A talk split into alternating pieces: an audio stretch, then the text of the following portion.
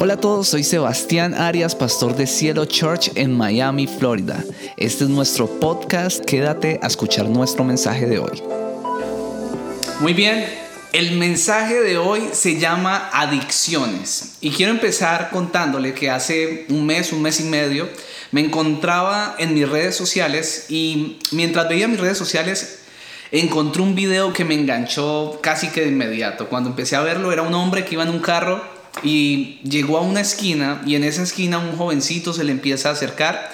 Era un jovencito en situación de calle, estaba em, sucio, bastante sucio, muy delgado, con la mirada ida y tenía alrededor de 14 años posiblemente y este niño empieza a decirle al hombre que por favor lo ayude, que él tiene muchísima hambre, que lo ayude con algo de comer o con algo de dinero. Entonces el Señor empieza a entablar una conversación con el, con el niño y le dice, si te doy dinero te lo vas a ir a consumir. Y él le empieza a decir, no, de verdad que tengo hambre, necesito comer.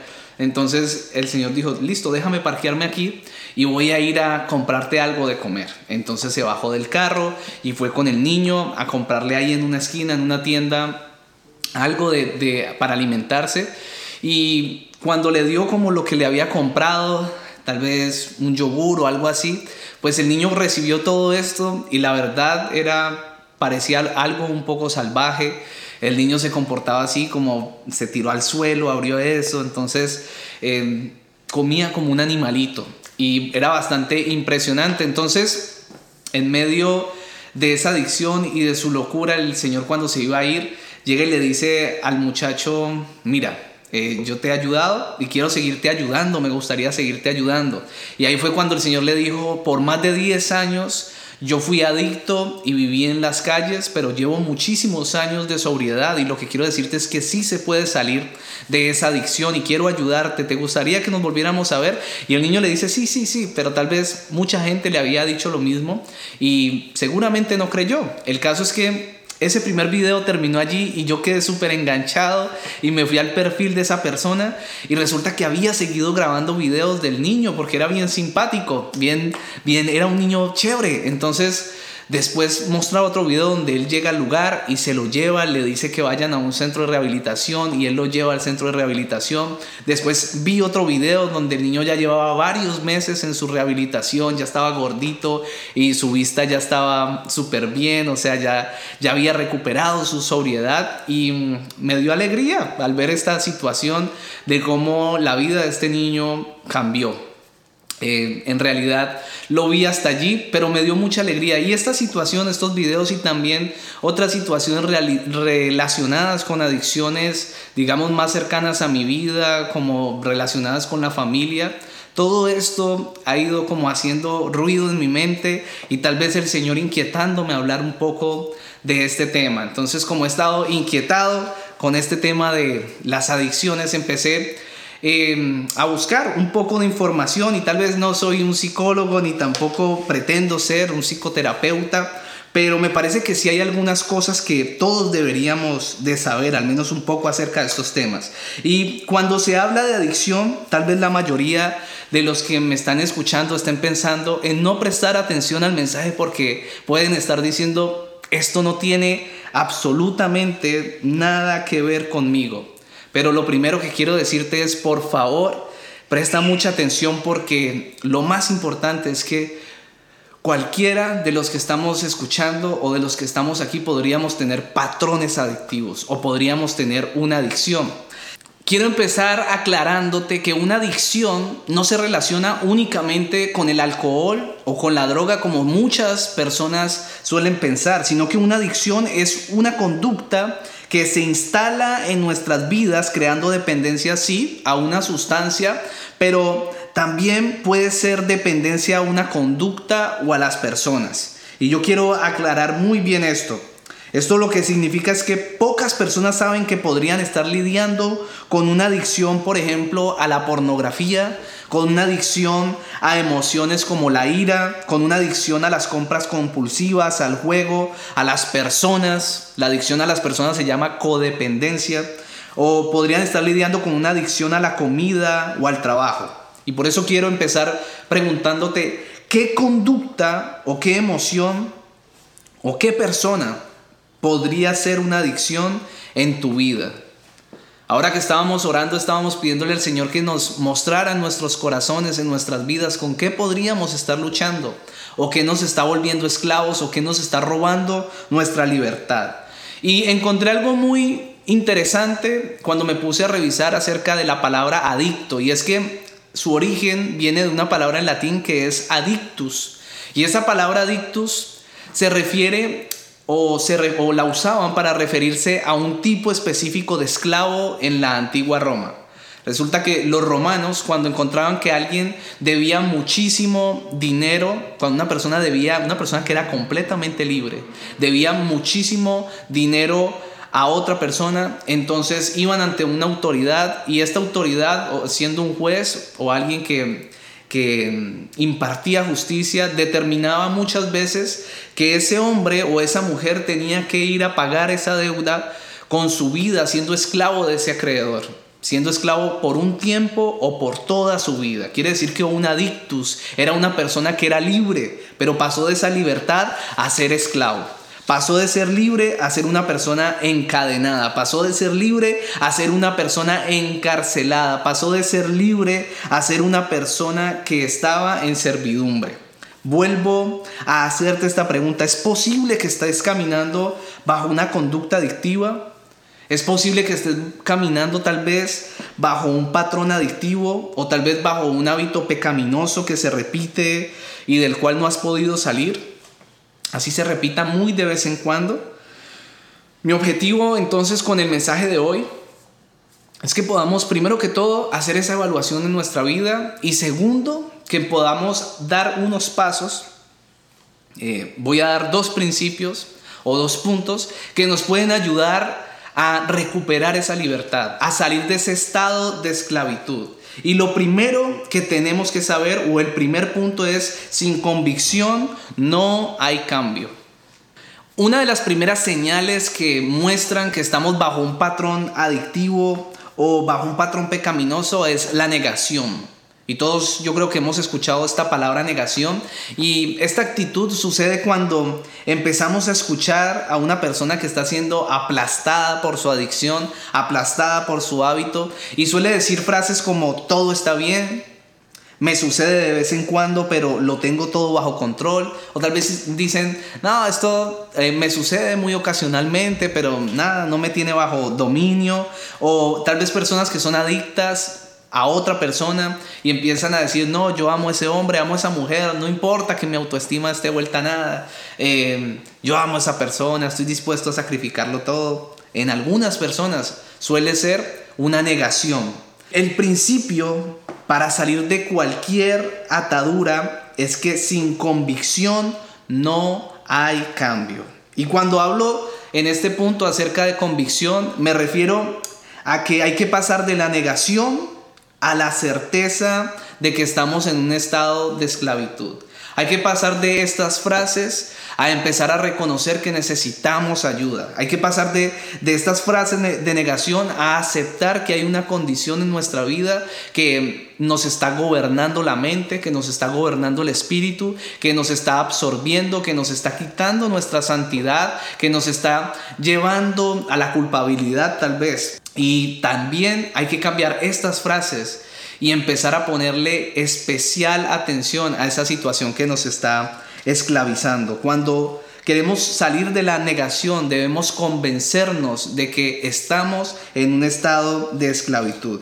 Y un ejemplo en la Biblia que me encanta, un ejemplo que encuentro en la palabra de Dios que me parece que se relaciona muy bien con este tema de tener convicción, convicción de que estamos en una condición de esclavitud, es la historia del hijo pródigo. Y tal vez muchos de ustedes no la recuerdan y se la quiero recordar rápidamente. Jesús se encuentra contando una parábola. Y en esta parábola empieza a hablar de un hombre que tenía dos hijos.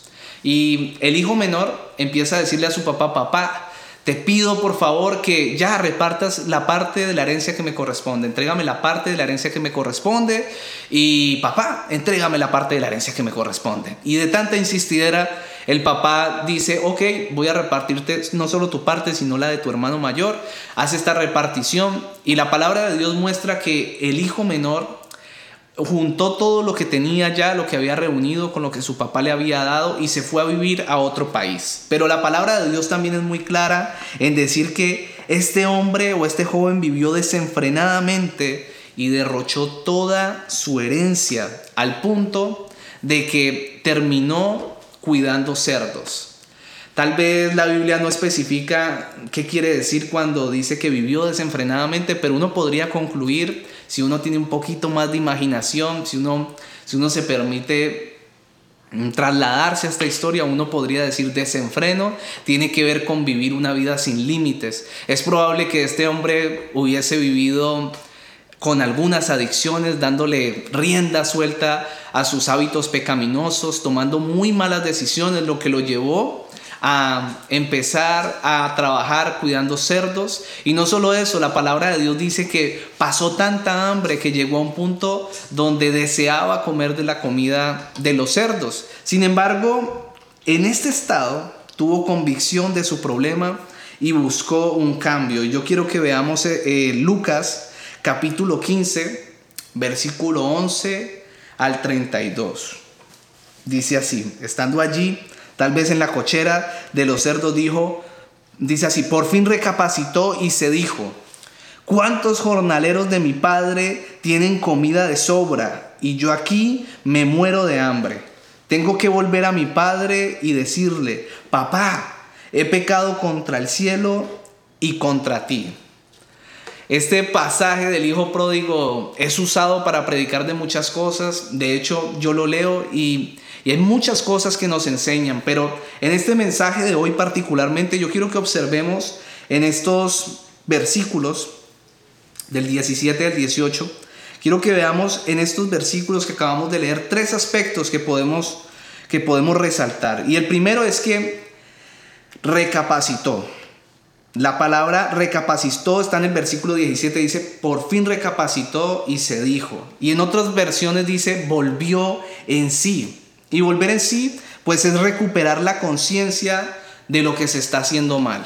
A veces cuando estamos tal vez consumidos por una adicción, tal vez consumidos por un hábito pecaminoso, tal vez en ese momento hemos perdido la razón, hemos perdido la capacidad de discernir, la capacidad de tener control sobre nuestras decisiones.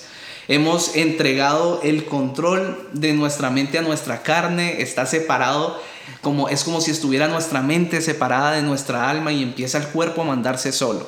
Y lo que aquí está diciendo esta palabra es que volvió en sí, recapacitó. Y yo quiero decirte a ti hoy que es el tiempo de recapacitar, que es el tiempo de ponerle atención a lo que estás haciendo, de tomarte un respiro y decir, verdaderamente esto está mal. Esto está mal, yo necesito convencerme de que esto está mal y que debo hacer algo. Lo segundo que yo noto es que el hijo pródigo reconoció su hambre. Dijo, y yo aquí me muero de hambre. Y para mí esto tiene una explicación o tiene un sentido simbólico. Y es que una cosa es decir, yo lo manejo, esta situación me sucede de vez en cuando, es algo social, no me pasa siempre. Una cosa es decir eso, pero otra cosa es decir, que tenemos una necesidad de cambio. Otra cosa es decir, si esto me pasa, pero yo necesito cambiar, yo necesito ponerle especial cuidado a esa situación porque tengo esa necesidad, necesito ser ayudado, se me salió de las manos. Eso es reconocer el hambre. Es necesario suplir esto porque esto me está haciendo daño. Y también la tercera cosa que debemos resaltar es que reconoció su pecado contra el cielo y contra su padre. Y a mí esto me habla o inmediatamente se me viene a la mente la palabra arrepentimiento. Y esto es algo que muchas personas hoy tienen miedo de decirle a sus amigos, muchos creyentes tienen miedo o por agradar a las personas que tienen a su lado, no tienen el valor de exhortar y decirle a su amigo, a esa persona que aman, mira, tú deberías de cambiar el rumbo de tu vida, deberías de arrepentirte y reconocer que estás ofendiendo a Dios con tu conducta de que estamos ofendiendo a las personas que están a nuestro alrededor. Porque Él dice que quiere decirle a su papá que ha pecado contra el cielo. Y esto quiere decir, quiero reconocerle a mi papá que pequé contra Dios. Pero también le dice, y contra mi padre. Es decir, que está reconociendo que su conducta afectó a las personas que lo rodean. Cuando tenemos una adicción, un patrón adictivo, cualquiera que sea, cuando tenemos un hábito pecaminoso, generalmente terminamos afectando a las personas que están a nuestro alrededor. Y debemos reconocerlo. Hay personas que por orgullo no reconocen y no se arrepienten delante de Dios y tampoco se arrepienten delante de las personas. Pero nosotros como creyentes tenemos que darle lugar al arrepentimiento genuino.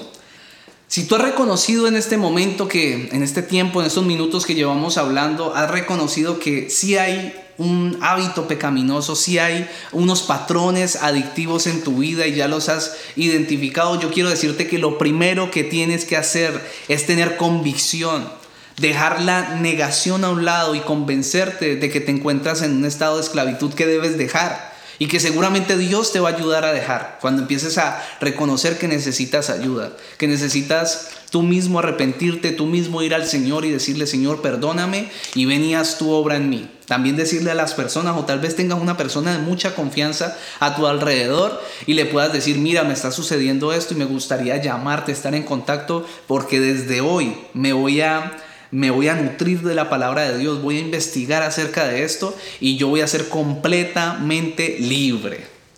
También quiero contarte acerca del segundo paso que debemos tomar. El segundo punto es creer en el poder transformador de Dios. Creer en el poder transformador de Dios.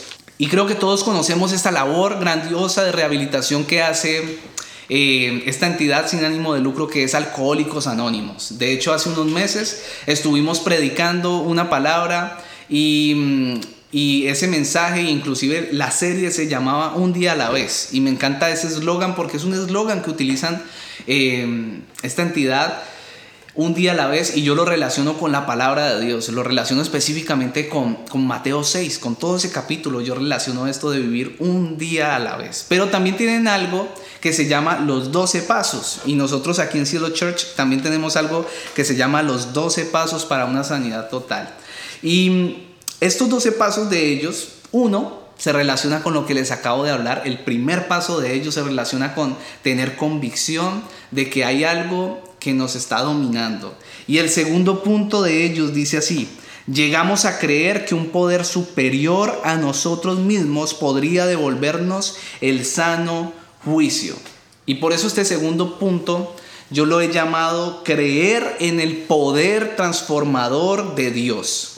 Victoria es una intervencionista y una instructora de sobriedad, escuche bien, para ricos y famosos. Encontré que esta mujer gana 1.500 dólares aproximadamente por día por asistir, por permanecer, por poner todo su empeño y su conocimiento profesional para que una persona adicta eh, a las drogas o al alcohol vuelva a su sobriedad.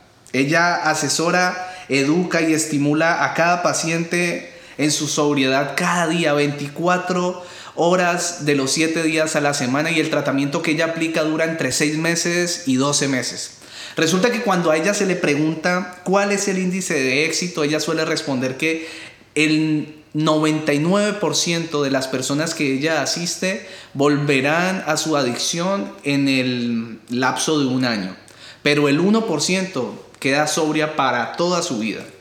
Entonces cuando se le pregunta a qué se debe, ¿O qué considera ella que ese 1% vuelva a su sobriedad? Y ella suele responder, y abro comillas, el 1% representa a los que eligen a Jesucristo verdaderamente como su Salvador y su Señor. Y yo quiero decirte algo. Dios puede sacarnos de un estado de adicción o un hábito pecaminoso. La mayoría de los que se proclaman expertos en adicciones y expertos en todas las cosas, muchas veces no nos dan esperanza a pesar de que saben mucho, tienen muchos conocimientos. Pero sabe que esto difiere un poco de lo que la palabra de Dios enseña porque el Señor tiene el poder para liberarte. Aunque lo que pueden decir los expertos no nos da esperanza, la palabra de Dios y lo que sale de la boca de Dios siempre es una palabra de esperanza. Y yo lo que vengo a decirte hoy es que tú puedes estar lidiando por muchos años con una conducta adictiva. De hecho, puedes estar lidiando por muchos años con un hábito pecaminoso. Es más, yo te puedo decir tal vez, continúas yendo a la iglesia por muchos años y continúas cayendo una y otra vez en el mismo pecado. Pero lo que quiero decirte es que creemos en un Dios que rompe cadenas, un Dios que nos libera, un Dios que sí sabe cómo podemos ser libres y que está obrando diariamente en nuestras vidas y tú no desfalleces. Hoy venimos a confesar libertad en este lugar, a confesar que Dios nos libera. Me gustaría que allí donde estás en tu casa empieces a decirle, Señor, yo sé que tú me vas a hacer libre. Yo sé que tú me estás librando. Vamos, yo quiero que empieces a decirle allí en donde estás y empieces a reconocer esto es lo que me mantiene atado y esto es lo que siento que me tiene esclavo o esclava. Y yo creo hoy que tú me vas a hacer completamente libre.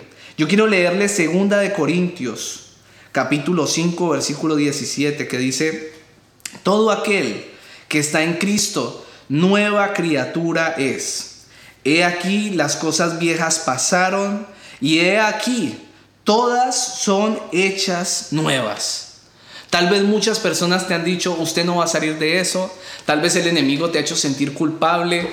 Te ha dicho, tú eres un esclavo, tú eres una esclava, te tengo esclavo de esto, manténlo en silencio, te voy a esclavizar.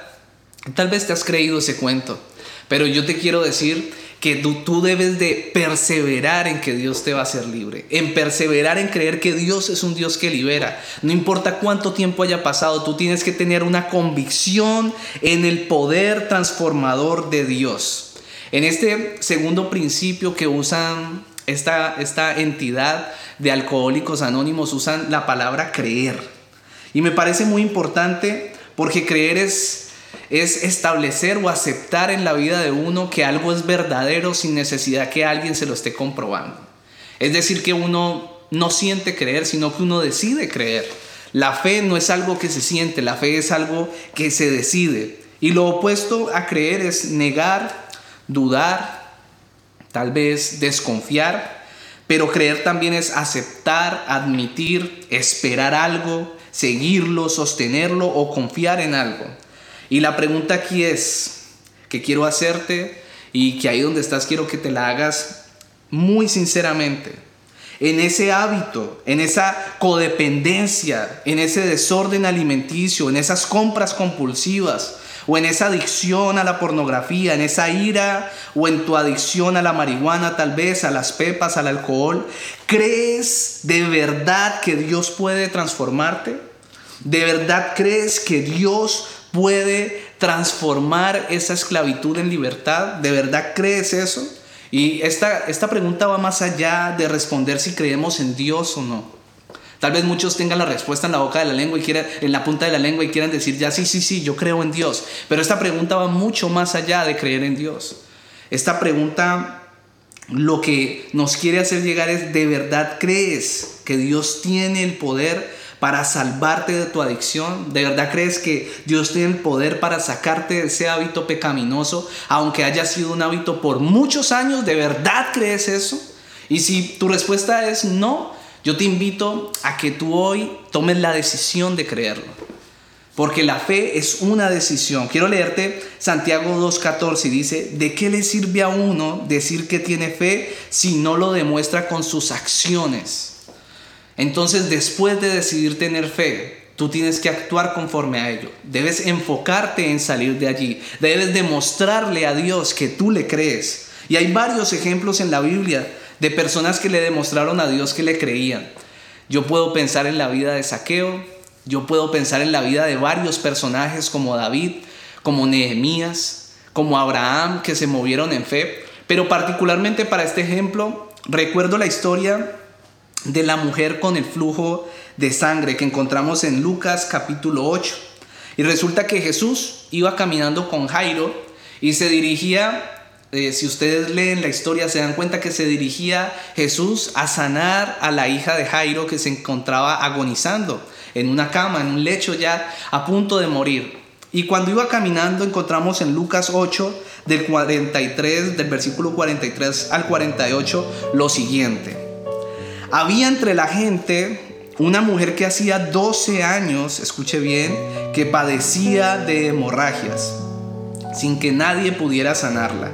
Ella se le acercó por detrás y le tocó el borde del manto y al instante cesó su hemorragia.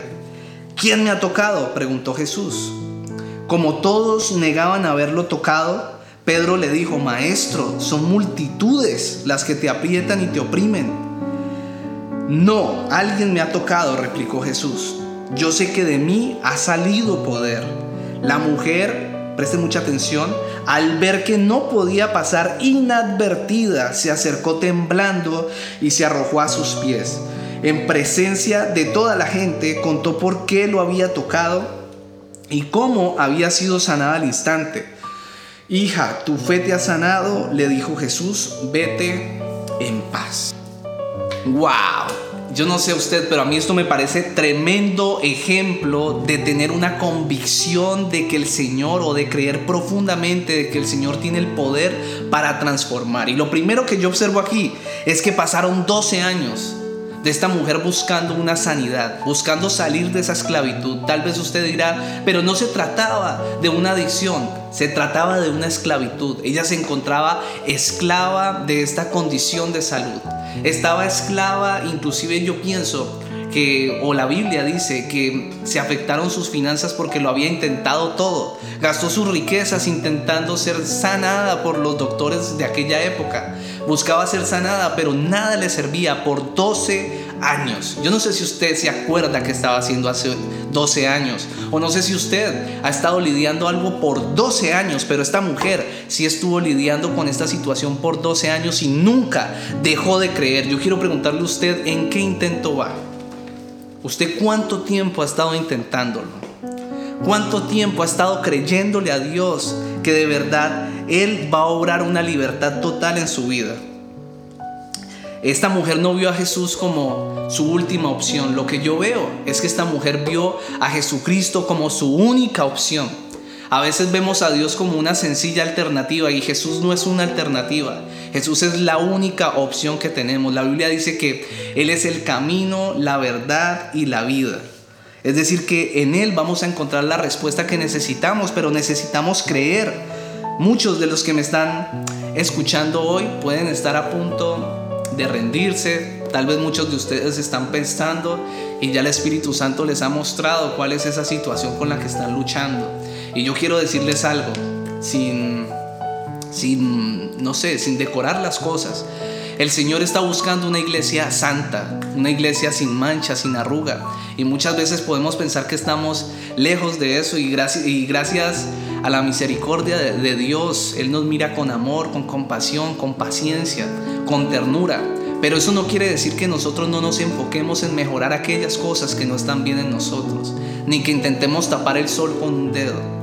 Esto se trata de abrir nuestro corazón y reconocer delante de Él que necesitamos ayuda, de reconocer delante de Dios que necesitamos un cambio, de, confesar delante de Él que queremos tocar al sí sea el borde de su manto y que sabemos que vamos a ser libres de todo aquello que nos aqueja y nos oprime.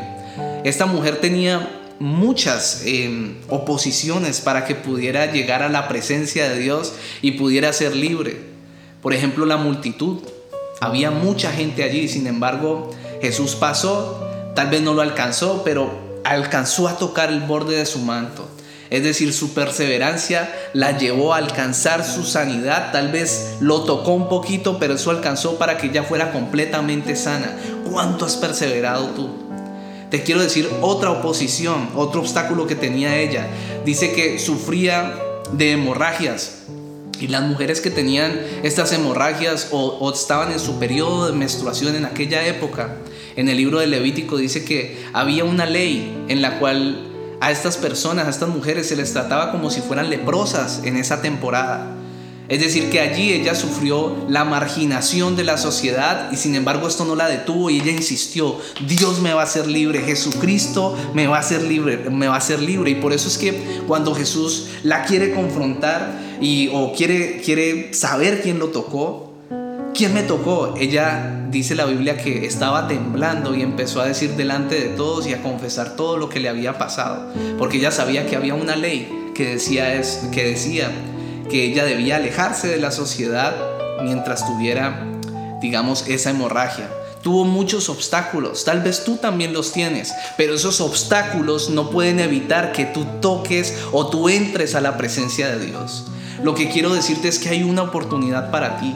Lo que quiero decirte es que debes perseverar, es que no debes ocultar tu mirada eh, o no le debes ocultar tu cara a Dios. Esta mujer Victoria de la que les hablaba ahora dice que ella piensa que alrededor del 1% vuelve a estar sobrio. ¿Sabe? Eso tal vez no da mucha esperanza, pero si yo fuera usted, o le voy a decir yo como pienso, cuando a mí me dicen la oportunidad del 1%, yo digo yo quiero ser ese 1%. Yo voy a ser ese 1% que va a ser sanado. Yo voy a ser ese 1% que va a ser liberado. Yo voy a ser ese 1% que va a poder tocar y ver cara a cara a Dios. Yo quiero invitarte hoy a que puedas atravesar esos obstáculos, que puedas superarlos.